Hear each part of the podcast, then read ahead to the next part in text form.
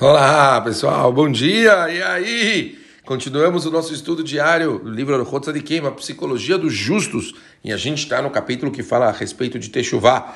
A gente está falando sobre pontos que nós eh, precisamos, são, são pontos essenciais que servem para despertar a pessoa para Techuvá. Falamos quatro, faltam três, vamos tentar terminar eles hoje.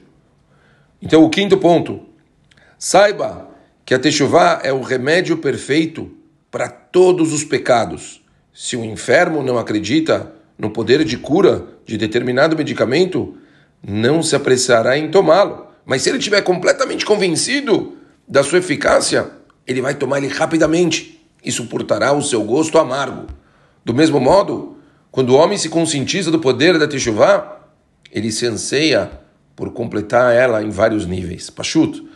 Se a pessoa conseguisse ter essa visão clara do quanto a é a solução para os problemas, o quanto a é o conserto para todos os enganos e faz com que a pessoa receba méritos por isso, a pessoa não deixaria de fazer. Então, esse é todo, é, talvez a conscientização faz com que a gente consiga ter forças para aguentar o tranco, de nos privarmos até mesmo de muita coisa que a gente acha que é legal e tal, que são os prazeres mundanos, e assim a gente conseguir atingir níveis espirituais elevados. Sexto, é nossa obrigação reconhecer os favores que nos fez e nos faz o Criador durante nossa vida e agradecê-lo por tudo.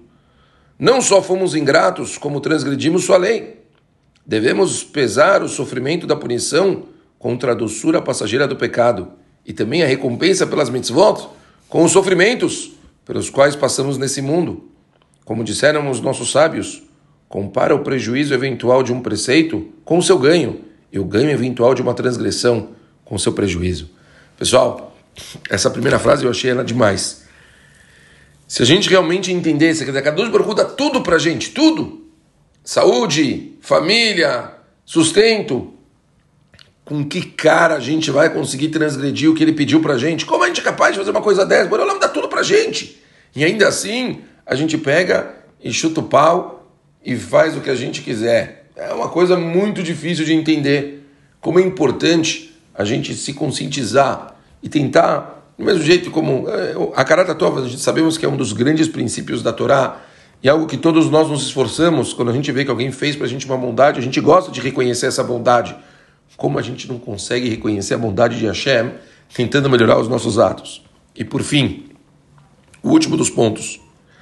Devemos suportar dores decorrentes do abandono de vícios e maus hábitos aos quais nos abandonamos. Perdão, nos habituamos.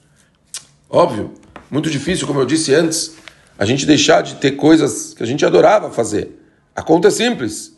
Quando uma pessoa se acostuma a pecar, os seus pecados vão lhe parecer permitidos e fica cada vez mais difícil se desfazer desses hábitos.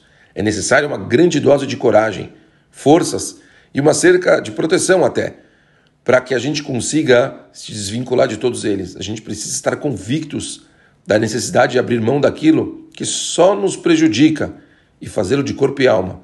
Remover os maus hábitos do coração como se nunca tivéssemos praticado, abominando e menosprezando o mal que existe neles, como está escrito: rasguem os seus corações e não as suas vestes.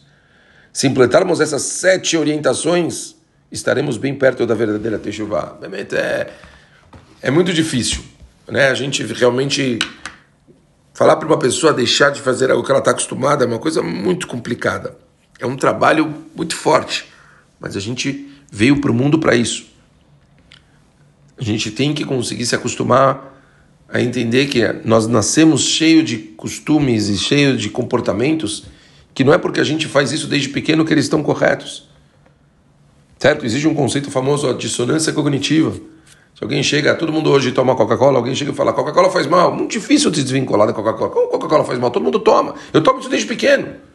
Difícil a gente conseguir quebrar paradigmas.